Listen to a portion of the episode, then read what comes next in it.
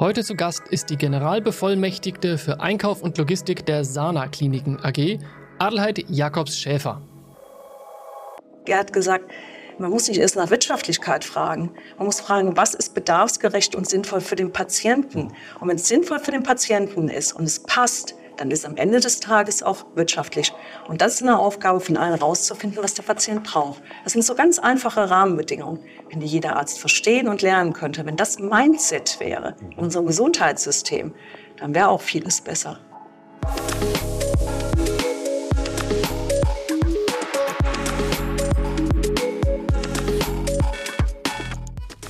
Willkommen zur siebten Episode von Nilpferdgeflüster. Heute geht es um nichts Geringeres als die Transformation des Gesundheitswesens, um die Auswirkungen von Covid und um innovative Arbeitsmodelle. Adelheid vereint umfangreiches Wissen und strategische Visionen. Sie konzentriert sich viel lieber auf Chancen statt auf Grenzen.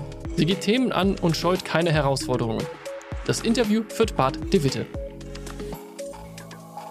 Dieser Podcast wird gesponsert von Ortec, dem Spezialisten für moderne und zeitgemäße Personaleinsatzplanung im ambulanten und stationären Pflegebereich. Den Fachkräftemangel in der Gesundheitsbranche spüren sie jeden Tag. Mit der Ortec-Software und der App zur Selbstplanung für die intelligente Personaleinsatzplanung gehen sie neue Wege. Statt einfach nur mehr Mitarbeiter einzustellen, setzen sie ihr vorhandenes Pflegepersonal bestmöglich ein und befreien es gleichzeitig von lähmender und zeitraubender Bürokratie.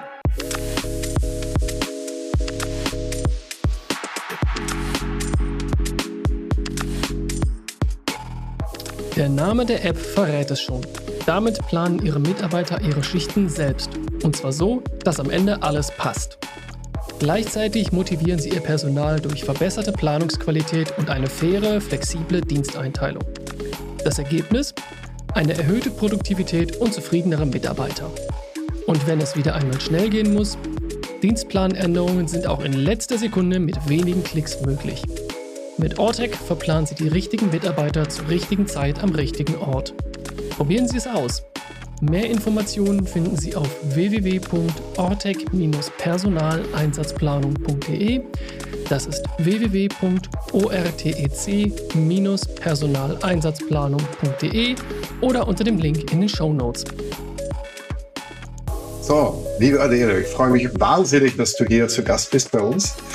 Ähm, und meine erste Frage, die ich immer stelle meine Gäste, wer bist du? Ich würde sagen, ich bin die Adele oder auch ähm, Adelheid. Ich bin, glaube ich, ein Mensch, der gut im Leben steht, der vor allem äh, gerne gestaltet. Und wir haben so spontan zusammengefunden. Äh, und deshalb bin ich jetzt auch hier und freue mich total auf das Gespräch mit dir. Ja, wir sind im Gesundheitssystem unterwegs, also beide schon sehr lange. Dein Werdegang finde ich äh, sehr beeindruckend, da werden wir später darauf zurückkommen. Aber was waren deine erste Erfahrung im Gesundheitssystem. Kannst du erzählen, wo du herkommst, was ja. du am Anfang gemacht hast, weil du hast da schon eine ein, ein Wahnsinnskarriere gehabt und ich finde das super spannend. Ich bin sehr dankbar, weil ich geprägt worden bin in einer Zeit der Krankenpflegeausbildung in einem konfessionellen Haus bei den Barmherzigen Brüdern in Trier. Es war damals schon ein sehr leistungsstarkes äh, Haus, ein sehr innovatives Haus, die aber immer sehr pflege- und medizinorientiert gearbeitet haben und dies auch immer geschafft haben, Medizin und Pflege gut zu einen. Und in der damaligen Zeit war die Krankenpflegeausbildung eine sehr medizinisch orientierte. Davon hat man sich ja sehr abgewendet, um sich zu emanzipieren. Ich bin heute sehr dankbar, okay. damals diese Pflegeausbildung sehr medizinorientiert erleben zu können. Und da gibt es auch ein äh, sehr schönes ähm, Erlebnis als ich ins Examen gegangen bin, frug damals einer der äh, Professoren nach einem intrahepatischen Ikterus. Ich glaube, viele Pflegekräfte wüssten gar nicht, was das ist. Und ich sagte, der intrahepatische Ikterus wird hervorgerufen durch äh, Leptospiren, geht einher mit und erzählt ihm, er sagt, reicht. Was ich sagen will, ist, heute wird das keiner mehr fragen. Mir hat es geholfen, mich gut auf das Thema ich sag mal, einzu, äh, einzuarbeiten auf diesen Beruf. Und er hat mich nicht daran gehindert, dennoch menschenorientiert zu pflegen. Ja. Wunderbar. Also ich habe viele Gespräche geführt und es ist, ähm, du hast das Wort Emanzipation angesprochen und die Sandra Postel hat ja auch erwähnt, dass die Pflege eine neue Emanzipationsbewegung braucht, damit sie transformiert wird. Aber damals hast du dich für die Pflege entschieden. Warum hast du dich damals für diesen Beruf entschieden? Was war die persönliche Motivation? Die persönliche Motivation war tatsächlich die, dass ich die Kombination von Pflege, Medizin und das Arbeiten am Menschen und tatsächlich etwas Sinnvolles tun. Und das ist auch das, was sich bis heute, ich sage mal so, weiter durchs Leben gezogen hat. Also etwas zu tun, wo ich sage, das macht mir Freude, damit, äh, dafür arbeite ich gerne. Und das war damals eine sehr bunte, ein sehr buntes ähm, Portfolio, äh, was man da, ich sage mal, erlebt hat. Ob es äh, Palliativpatienten waren, ob es Funktionspatienten waren, also in der Funktionsabteilung im OP. Und was interessant war, als ich fertig mit meinem Examen war, war mein größter Wunsch, ähm, Menschen zu pflegen, auf Station zu sein. Und eine, äh, ich sage mal, wie sagt man früher immer, eine ältere, eine ältere ähm, Leitung sagte, nee, Adelheid, du gehst ins OP. Und ich war völlig enttäuscht. Warum war ich enttäuscht? Weil das damals eher eine Degradierung war, eine Degradierung in diese Funktionsbereiche zu gehen, also sich vom Menschen abzuwenden. Und ich habe gesagt, man wendet sich doch nicht von den Menschen ab. Man ist für die Menschen noch mehr verantwortlich, weil der Patient schläft, er ist in Narkose und es hat mich total bewegt zu sagen, okay, dann gehe ich doch in diese OP-Abteilung. Und die hat mich dann auch geprägt, ich sage mal, sehr viel weiter zu tun, mich für die Kompetenzentwicklung einzusetzen. Wir waren die Ersten, die damals ein Landesgesetz ähm, in Rheinland-Pfalz etabliert haben, um ähm, Menschen zu qualifizieren. Damals war ich, ich sag mal, sehr, sehr fordernd und habe gesagt, lasst uns doch technische Operationsassistenten ausbilden. Alle haben gesagt, das geht nicht. Wir müssen erstmal eine Krankenpflegeausbildung machen und dann kann man, ich sag mal, technische Assistentin werden. Und man merkt, heute gibt's alle diese Berufe. Da sind wir zögerlich, zögerlich, ähm, ich sag mal, Dinge auch früher umzusetzen und vielleicht auch mehr Mut zu haben, weitere Schritte zu gehen. Und das hat wieder mit der Entwicklung von Pflegeberufen zu tun. Das ist aber meine persönliche Meinung. Das sehen sicherlich andere, ich sage mal, Kollegen aus diesem Bereich doch anders. Wie muss sich Pflege emanzipieren? Was ist der richtige Weg? Ob da alle Wege wie heute, ich sage mal, Berufspolitik äh, gehandelt wird, der richtige ist, das wage ich dann doch zu bezweifeln. Das ist meine persönliche Meinung. Ja, wenn du sagst, wir sind zögerlich, wer ist wir? Na, ich finde schon, dass wer, wer macht Berufspolitik, das sind äh, Berufsverbände. Berufsverbände hat es immer gegeben. Ganz, ganz früher äh, war die Pflege geprägt von anderen Einrichtungen oder von, den, von Orden. Es sind aber auch andere. Natürlich, wer, wer prägt ich sag mal, Berufsentwicklungen. Es sind Verbände, es sind aber die Träger und Kliniken selbst, es ist Politik. Und ich glaube, dieses Zusammenwirken, also wie bekommt man genügend gute Pflegekräfte auch zukünftig in Kliniken, das müsste ja unser Anliegen sein in allen Ländern, ob wir das mit der aktuellen Berufspolitik tatsächlich so schaffen, das wird sich am Ende des Tages zeigen, in den nächsten fünf oder zehn, zwanzig Jahren. Ich finde das schön, dass du das ansprichst, alle Länder, weil ähm, jetzt weiche ich etwas ab von das, was ich vorgesehen habe, weil ich finde das ähm, extrem wichtig. Wir haben gerade die Baerbock, die in Brasilien ist und dann mhm. dort Pflegekräfte neue Visazugänge geben wird. Ich kenne aus dem Covid-Zeitalter würden in Ägypten zum Beispiel vom 80.000 registrierte Ärzte mhm. 10.000 Ärzte entzogen mit einem spezielles Visa-Programm in die USA. Also die haben mehr als 10 Prozent der Ärztebelegschaft in Ägypten verloren, was mit Steuergeldern bezahlt worden ist in Ägypten. Und deshalb finde ich das extrem gut, dass du diese alle Länder da einsetzt. Wie siehst du diese Politik, dass man Ressourcen aus anderen Ländern holt und, und das als Lösungsansatz sieht? Ist das, ist das eine Lösung? Was ich schade finde, ist es eine reaktive Politik. Ich weiß nicht, warum wir nicht präventiv das Thema angehen und viel aktiver gestalten. Deshalb ist das für mich ein bisschen ein Feigenblatt. Also, dass dieser Notstand, äh, ich sage mal auch in anderen Branchen kommt, das war doch längst bekannt. Wir hätten vor 10, vor 15 Jahren, wie, wie fördern wir das Image des Berufes, Arbeitszeiten, all die Dinge, die wir jetzt wieder reaktiv tun. Und ich glaube, das liegt daran, dass wir Menschen uns insgesamt schwer tun, präventiv zu arbeiten.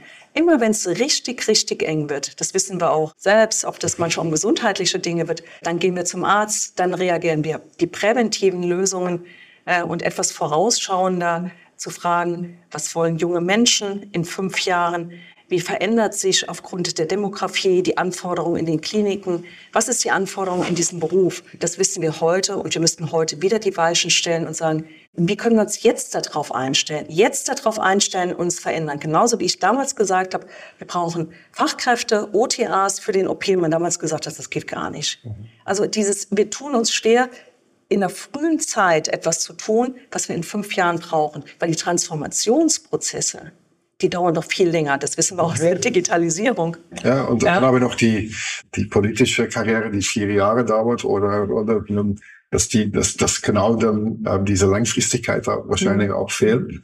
Aber kommen wir mal zurück auf das Thema Prävention und reaktiv. Ähm, gehen wir zurück zu deiner Karriere. Wie mhm. viel davon, meine ich, du bist jetzt Generalbevollmächtigter von meiner, von die Sana Klinik Logistik, also der Einkaufsbereich, und ihr macht drei Milliarden Umsatz. Und du bist verantwortlich dafür. Und du kommst ja aus dieser Pflege und wie viel in dieser Karriere, weil ich glaube, das gibt auch Hoffnung vor Menschen, die Pflege studieren, dass man nicht dann, bei vielen existiert das Bild, wenn man, wenn man da einsteigt, dann ist man für das ganze Leben dort fixiert. Und dein Weg ist genau das Beispiel, dass das eben nicht so ist. Ich komme selber aus mhm. so einem ähnlichen Hintergrund, aber wie viel davon war reaktiv und wie viel war präventiv? Was war dein Antrieb? War das Neugier? Was, kannst du da etwas erzählen? Das ist wirklich einfach. Es war, es war immer die, die Neugier, etwas ähm, zu verbessern und ähm, ich sage mal auch nie eine Routine dauerhaft zu bespielen. Es ging immer darum, etwas zu gestalten und tolle Chancen wahrzunehmen. Also im äh, Krankenhaus eine OP-Weiterbildungsstätte zu etablieren. Als ich dort weg war, frug jemand, ähm, Adela, hast du Lust, BWL zu studieren? habe ich gesagt, ich weiß nicht warum, aber vielleicht ist es interessant und vielleicht hilft es mir im Leben. Und habe gesagt, vielleicht hilft es mir im Krankenhaus, Dinge besser zu gestalten. Und äh, als ich dann diese Kompetenz hatte, dann merkte ich, man kann damit mehr gestalten. Dann frug die Industrie ähm, und hatte ein sehr interessantes Projekt. Und ich dachte, Mensch, dieses, dieses Projekt macht Sinn. Also bin ich zu Bayersdorf und habe mit Bayersdorf das Thema Materialstandardisierung auf den Weg gebracht. Also ich glaube, bei mir hat immer sehr stark, ich sage mal, dieses wo sie sind, etwas zu tun. Und die bekommt man Dinge, ich sage mal, gerade fürs Gesundheitssystem in der Patientenversorgung gut entwickelt und nach vorne bewegt. Und das ist auch das, was ich heute immer wieder und gerne sage. Wir haben einen großartigen Gestaltungsspielraum. Wir haben einen großartigen Gestaltungsspielraum in Deutschland, wie wir leben, was wir an Geld haben. Wir dürfen ihn noch nicht verspielen. Ich glaube, sehr viel mehr tun und machen, nicht Angst haben vor jeder Konsequenz auch eine Verantwortung zu übernehmen. Das sind Dinge, die haben mich immer sehr stark, ich sage mal, geprägt. Und äh, eine sehr starke Prägung kam auch über die Zeit ähm, der Helios. Das ist so, auch über äh, Dr. Helmig, der seines Zeichens Mediziner war im äh, Unternehmen und der sehr stark medizinorientiert und patientenorientiert immer gehandelt hat. Er hat immer gesagt, das, sind, das ist so großartig, so großartig. Er hat gesagt, man muss nicht erst nach Wirtschaftlichkeit fragen. Man muss fragen, was ist bedarfsgerecht und sinnvoll für den Patienten? Und wenn es sinnvoll für den Patienten ist und es passt, dann ist am Ende des Tages auch wirtschaftlich. Und das ist eine Aufgabe von allen rauszufinden, was der Patient braucht. Das sind so ganz einfache Rahmenbedingungen. Wenn die jeder Arzt verstehen und lernen könnte, wenn das Mindset wäre in unserem Gesundheitssystem, dann wäre auch vieles besser. Hast du dieses Mindset eher zurückgefunden in eine Pflegeausbildung oder eine BBL-Ausbildung? Ich glaube, es ist dankenswerterweise die, die Achtsamkeit und das Aufnehmen von tollen Begegnungen von Menschen, äh, die einem im Leben eben begegnet sind und geprägt sind. Das sind Menschen äh, wie die Einrichtung äh, der Barmherzigen Brüder. Die haben schon eine sehr starke Unternehmensphilosophie gehabt, wie man für Patienten äh, da ist. Die waren aber auch leistungsorientiert. Also als Konfessionelle, sie waren leistungsorientiert.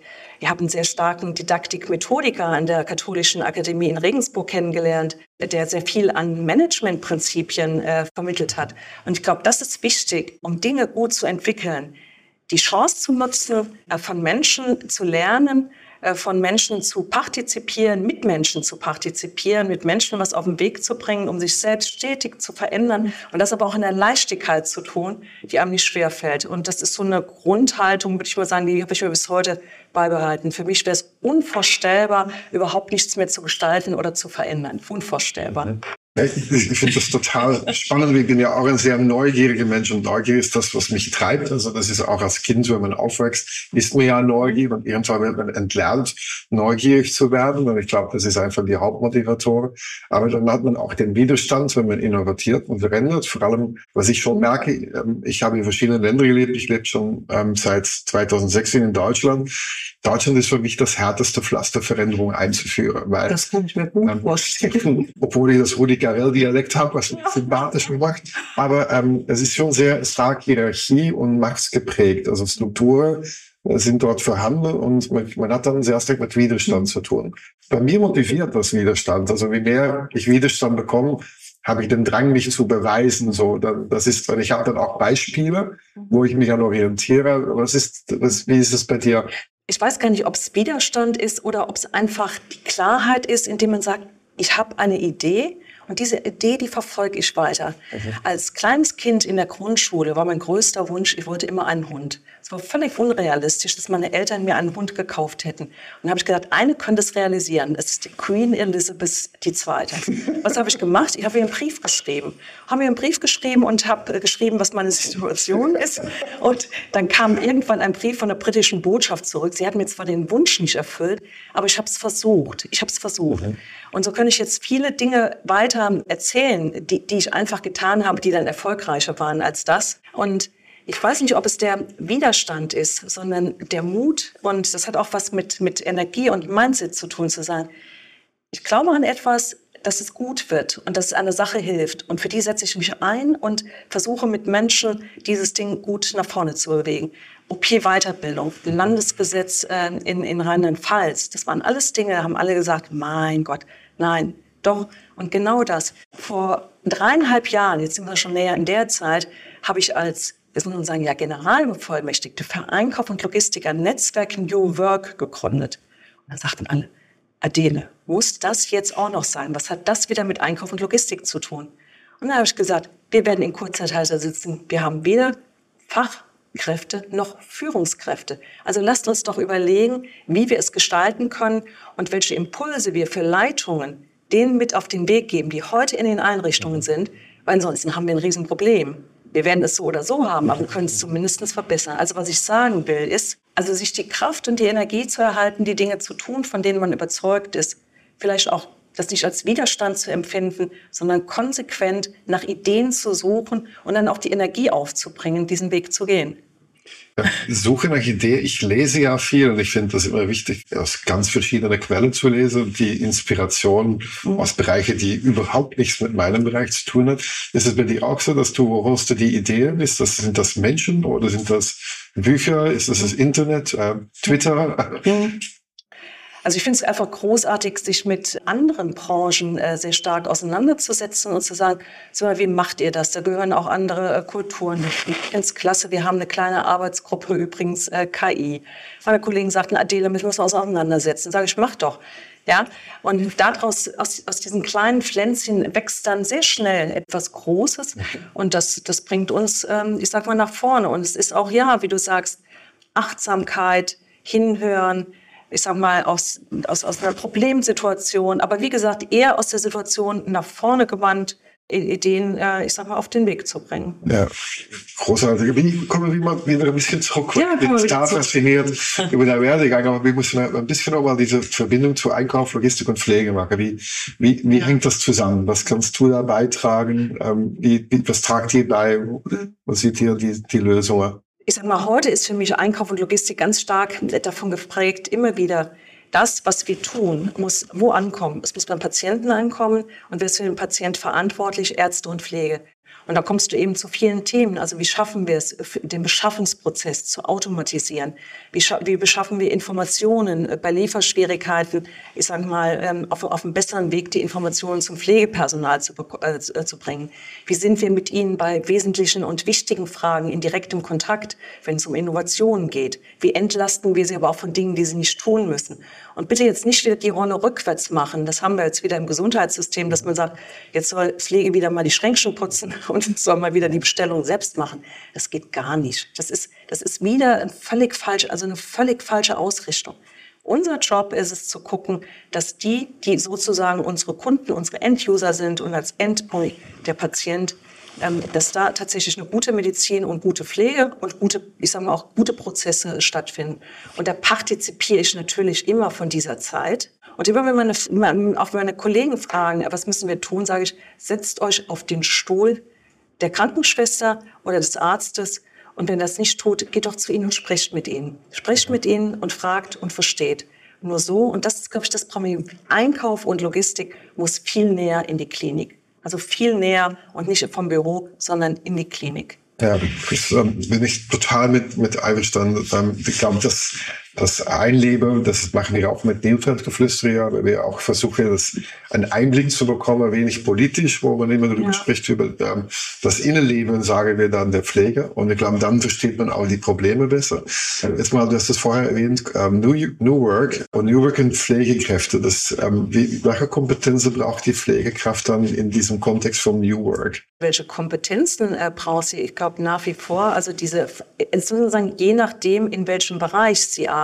Ich glaube schon, dass es sehr unterschiedliche äh, Kompetenzen braucht von Pflegenden. Ähm, ich sag mal, ob das jetzt eine Funktionspflege, ob das die Pflege, ich sag mal, im äh, im häuslichen Bereich ist, ob du äh, in einer Palliativstation arbeitest. Das sind ja völlig unterschiedliche Anforderungen ähm, an die Pflegenden, die sie mitbringen müssen. In der Pflege direkt selbst, aber auch natürlich in der Interaktion mit denen, die mit den Patienten in Kontakt sind, also andere Berufsgruppen, gegebenenfalls aber auch das äh, Umfeld des Patienten. Also spielen ganz viele äh, Dinge eine Rolle mit. Und ja, und derjenige, der immer sagt, New Work ist etwas, wie, wie man es manchmal hört, was mit Pflege nichts zu tun hat. Aber klar, dieses Thema muss man ernst nehmen. Und das Thema, ich sag mal, von Sinnfindung, Flexibilität, alles das sind Themen, mit denen werden wir uns in der Pflege beschäftigen müssen. Ansonsten wird das, was wir haben und was man unter Pflegenotstand vor einigen Jahren announced hat, das wird, das wird äh, noch schwieriger werden in Deutschland. Also dieses, die, die, auch, auch, zu, auch zu fragen, wie kriegen wir auch eine größere Flexibilität, ja? In Arbeitszeitmodellen für unterschiedliche Familiensituationen, Sozialverhältnisse. Wie bekommt man natürlich das Thema immer wieder, jetzt kommt man Zuwanderungspolitik, Integration, Sprachbarrieren, soziales Umfeld. Alles das sind Themen, um die werden sich Arbeitgeber einfach kümmern müssen. Ja, hat für mich hat New York auch äh, viel damit zu tun, äh, weil wir durch die Digitalisierung äh, neue Organisationsmodelle haben. Wir können uns völlig neu organisieren. Mhm. Das heißt, Digitalkompetenz gehört auch zu diesen Skills. Habe ich, ähm, dass man ähm, sagt, ich mache jetzt eine Gruppe auf und lerne jetzt agil jetzt mal, wie du das jetzt vorher beschrieben hast. Man hat so ein Thema, man bringt Leute zusammen, aber dass man diese Kompetenz an jeder gibt, dass man, wenn man ein Problem sieht, dass man auch mit so solche Tools arbeiten kann, so aus deiner Führungsposition. Wissen, auch Wissen stärker vernetzen. Ja. Also wir sind, ich, ähm, auch mal ganz salopp gesagt, wir sind Weltmeister im Wissen produzieren und dieses Wissen in die Schublade zu legen oder ganz extrem es in den Mülleimer zu werfen und der nächste fängt wieder an, generiert ein gleiches Wissen und wir sind nicht in der Lage, dieses Wissen verlinkt oder wie auch immer in der Synergie an die weiterzugeben und vielleicht aus unterschiedlichem Wissen wieder neues Wissen zu machen. Das ist ja das, was uns fehlt. Und dazu gehören auch wieder Daten. Und das gehört auch zur Pflege. Das wird viel stärker kommen. Und, Erfahrung mit Produkten, im Einkauf, alle diese Themen. Und wir leben in einer Gesellschaft, wo das Digitalwissen in die ähm, jüngere Schichten einfach höher ist als die ältere Schichten. Und ähm, ich sage immer, wir leiden in Europa ein bisschen unter das Beta-Prinzip. Das heißt, dass Menschen, die Karriere machen, ähm, dann, wenn sie ganz oben sind, nicht unbedingt dann die beste Kompetenz haben dieses Jahrhunderts noch ähm, und dann dieses Wissen nicht haben, um die richtige Entscheidung zu treffen. Ja, also ich glaube, ja. Da, da, kann man noch, da hängen wir vor allem auch in Deutschland sehr stark fest in die, in die ganz starre, in die ganz starren Hierarchien, ähm, die dann auch wieder mit New Work aufgelöst werden müssen. Und, ähm, ich glaube, da leiden alle Industrien daraus, ähm, darunter. Das heißt, jetzt in, in, in deiner Führungsrolle, wie, wie gehst du damit zum, damit um? So, also der ist dafür plädiert, dass man stärkere kollaborative plattformbasierte Arbeitsumgebungen schaffen muss. Wie stellst du dich das jetzt vor in der Dynamik von meinem Pflegeteam? Also wenn du jetzt selber da freigestalten könntest? Wir hatten eben eine ganz nette Diskussion, äh, wie gestaltet man Dienstplan? Also irgendwie früher war die Dienstplangestaltung, man hat gesagt, was braucht man, wer bekommt welchen Dienst. Äh, das war dann auch diskussionslos, wurde das getan und das war dann eine, eine, ich sag mal, eine Routine. Da sind wir ja weit von weg. Ich weiß gar nicht, wie schwierig äh, oder was, was das Ergebnis wäre. Würde man sagen, ähnlich wie bei Dr. Lip, du gehst rein und sagst, wann willst du arbeiten und guckst mal, was da rauskommt. Vielleicht musst du am Ende des Tages nur noch 10 oder 20 Prozent nachjustieren, weil im Prinzip alle ihren Platz gefunden haben und sich vieles ganz gut ein. Man sieht übrigens daraus auch nochmal Bedarfe und Bedürfnisse, würde man, ich sag mal, so rum den Dienstplan schreiben, dass man sieht, viele wollen gerne nachts arbeiten oder nicht arbeiten, nicht, nicht, nicht nachts arbeiten. Man wird vielleicht übergreifend von Station zu Station feststellen, dass ein gewisser Tausch nochmal besser wäre und gewisse Konfigurationen ich sag mal, im Dienstplan sich besser ergeben würden, würde man zum Beispiel die Menschen einfach eintragen lassen, wann sie arbeiten und umgekehrt nachjustieren. Wir machen es ja anders. Wir sagen, wann arbeitest du? Oder die meisten sagen, wann arbeitest du? Und dann geht man auf die Bedürfnisse ein. Stell dir vor, du machst es umgekehrt. Also man fragt alle und lässt es ein und sagen, jetzt justieren wir nach. Und du nimmst diese Daten, das ist übrigens mal ganz spannend, würdest diese Daten nehmen und würdest damit ähm, hergehen und würdest sagen, und was bedeutet das jetzt für meine Klinik oder übergreifend für den Stationseinsatz? Bin ich, kann ich mir gut vorstellen, da wird sich daraus was ergeben, wo du sagst, du kannst flexibel arbeiten, alle sind zufrieden und meine Stationen sind besser besetzt. Ja, das, ähm, das sind aber das sind, das sind tatsächlich neue Modelle, mit denen du ganz anders arbeiten. Und wir freuen uns über unsere Podcast-Sponsor, die genau solche Lösungen anbietet. ähm, und habe, haben auch ähm, Joste Block äh, bei uns im Podcast gehabt. Er ist ja ähm, ein, ein Pflegeinnovator und hat dann in Holland äh, für die Pflege zu Hause, die Heimpflege, hat eine Plattform äh, gestaltet, wo die Pflegekräfte selber alles planen können. Mhm. Und unglaublich viel Selbstorganisation ähm, und die Mitarbeiterzufriedenheit mhm. ähm, lag bei 20 Prozent höher, was dazu geführt hat, dass der überhaupt keine äh, Schwierigkeiten hatte, ähm, Personal zu finden, weil die sind alle gewechselt und hat über 20.000 Pflegekräfte auf diese Plattform ähm, und hat nur ein Team von 50 Manager, um diese ganze Teams ja. zu verwandeln. Spannend, spannender Ansatz. Das, das, mhm. das, ist für mich so hoffnungsvoll, weil man, man das Mitmanagement quasi typisch bei so einem Plattformansatz ersetzt und dann sehr stark in die Selbstverantwortung und Selbstorganisation. Danke, dass du das so sagst. Du kommst ganz stark in das Thema, ähm, wie viel Eigenverantwortlichkeit und Verantwortlichkeit entziehen wir Menschen im Arbeitsleben und machen daraus auch eine selbsterfüllende Prophezeiung, dass man sagt, sie können es ja nicht und versuchen nicht mal den umgekehrten Weg. Jetzt kommst du wieder zu dem Mut, es einfach mal zu tun und sagen, organisiert euch doch und wir gucken dann mal, wie wir nachjustieren müssen. Das ist aber dann natürlich eine, eine, eine tatsächliche äh, Umkehr. Da kommt ganz viel, ähm, äh, kommen Themen Vertrauen, ähm, loslassen. das Loslassen. Mhm. Ähm, und wenn es nicht geht, dann justiert man halt nach. Dann ist, pass, passiert auch erstmal nichts ähm, eine Fehlerkultur. Das sind alles Dinge, die werden da hervorgerufen. Und du musst aber aus diesen, wir müssen aus diesen konventionellen Mustern stärker rausgehen. Die Kultur. Und, die, und, und die, deshalb muss ich immer wieder, finde ich es auch so großartig, äh, einige Dinge, Adele, das kannst du so nicht sagen. Man muss jetzt zum Beispiel zu Covid, muss man auch mal sagen, wo ist die Dankbarkeit an Covid? Wenn Covid nicht da gewesen wäre, hätten wir viele Dinge, die wir disruptiv gelernt haben, hätten wir in dieser Schnelligkeit nicht getan. Also. Mobilität, Flexibilität, Webkonferenzen. Das hätte Jahre gebraucht. Wir hätten bei der Welt fünf Jahre vorher. Wir werden es nicht umgesetzt. Ja. Und es ging von heute auf morgen, von heute auf morgen. Und das, daran sieht man wieder, präventiv ist manchmal schwierig. Eine gewisse Disruption brauchst, damit wir Menschen uns bewegen. Aber hoffentlich nicht alles so disruptiv. Ja. Nee, ähm, wir sind ja schon fast zu Ende. Ich habe noch zwei Fragen. Äh, was ist dein Lieblingspflegewort?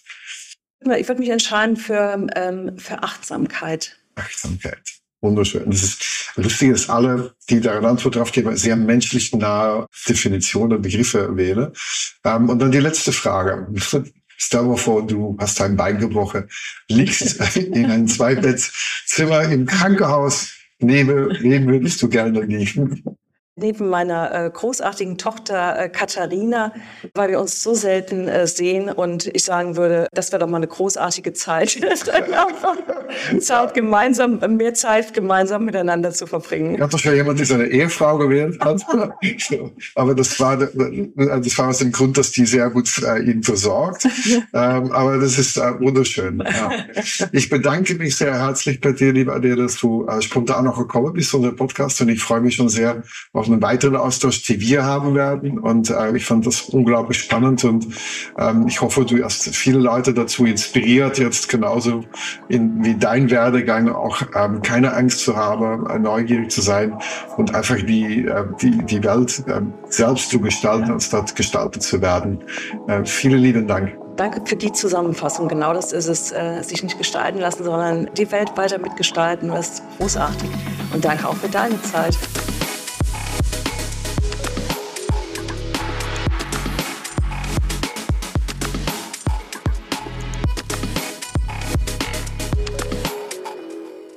Wir bedanken uns sehr herzlich fürs Zuhören. Wenn euch der Podcast gefällt, dann abonniert uns gerne in einer Podcast-App eurer Wahl. Für Fragen oder Themenwünsche schreibt uns gerne eine Mail an nilpferd.hippoai.org. Ihr hört Nilpferdgeflüster, ein Podcast der Hippo AI Foundation.